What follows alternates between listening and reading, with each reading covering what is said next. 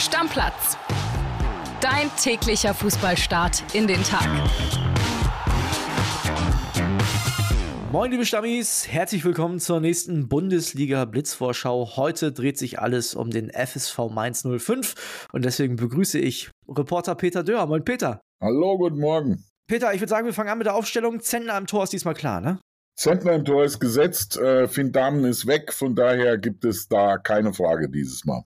Okay, wie geht's weiter? Die beiden Außenverteidiger sind für den Start auch gesetzt. Rechts wird Da Costa beginnen, weil Silvan Wittmer noch verletzt fehlt.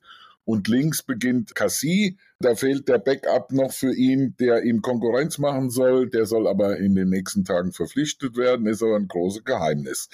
In der Innenverteidigung dürften Fernandes, Bell und Hanke Olsen die ersten drei sein.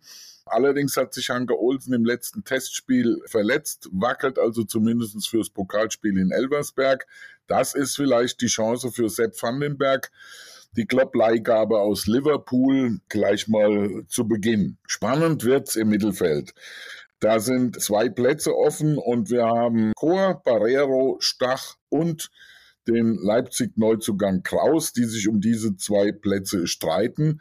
Corbarero wäre so die Sechser, die das letztes Jahr auch gespielt haben.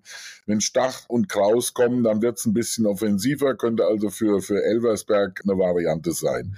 Vorne Lee, Onisivo und Ajork, das ist die erste Wahl und dann drängen die Jungen nach. Okay, was willst du sagen? Wir sind die drei wichtigsten Spieler bei Mainz? Ja, Zentner im Tor, der muss weiter seine beste Leistung bringen, damit die Bude da hinten dicht ist.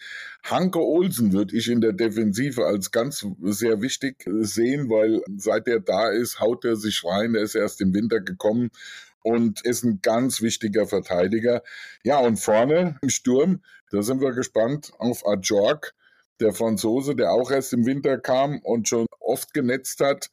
Dem traut Martin Schmidt, der Sportdirektor, für die kommende Saison 13, 14 Tore zu. Was willst du sagen? Wer hat Potenzial, die größte positive Überraschung zu werden? Also für mich wird das ein Name, den eigentlich nur Insider oder Mainz-Fans bisher kennen. Das ist Brian Gruda.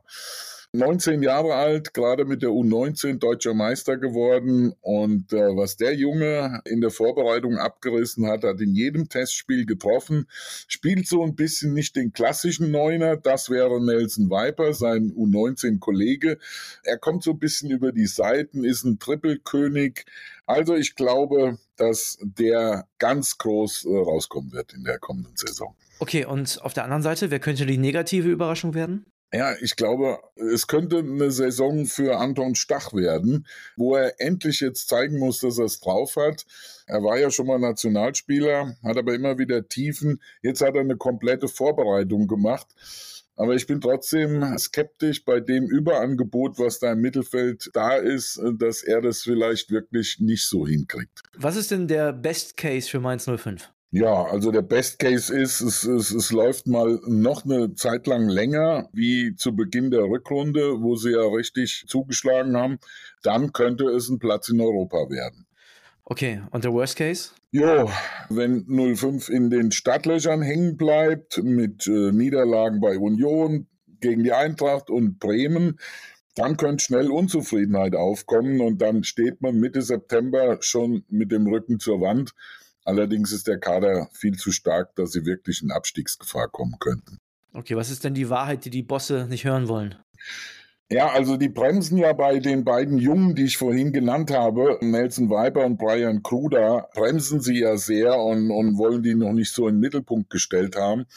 Ich sage, am Saisonende buhlen Topclubs um diese beiden Spieler die bisher wirklich kaum jemand kennt. Ich bin gespannt, ob du eine Spielerfrau gefunden hast in Mainz, der wir folgen müssen auf Instagram. Ja, gut, Spielerfrauen wäre immer wieder, wäre wär Celine Wittmer, die Frau von Silvan Wittmer, die man da nennen könnte, Celine.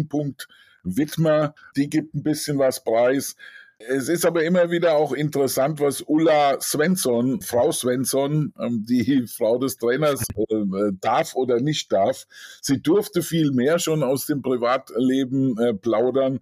Letzter Zeit ist es etwas still geworden. Da bin ich gespannt, äh, wie sich das entwickelt. Was ist deine steile These für die kommende Saison für Mainz 05? Also, steilste These in zwölf Monaten, heute in zwölf Monaten, wird an den Stammtischen in Deutschland Nelson Viper in einem Atemzug mit Niklas Füllkrug diskutiert, wenn es um die klassische Neun für Hansi Flick geht. Ui, das ist steil und das ist äh, interessant und schön. Wir haben so viele steile Thesen bis jetzt in den Blitzvorschauen, wo es um deutsche mögliche Nationalspieler geht. Das macht mir ein bisschen Hoffnung für den deutschen Fußball, ehrlich gesagt. Jetzt bin ich noch gespannt auf, dein, äh, auf deine Prognose. Wo landet der Mainz? Also, ich glaube, dass es, äh, weil sie der Kader ist, äh, noch ausgeglichener, noch äh, breiter aufgestellt. Sie werden also auch den ein oder anderen Verletzten mal äh, abfangen können.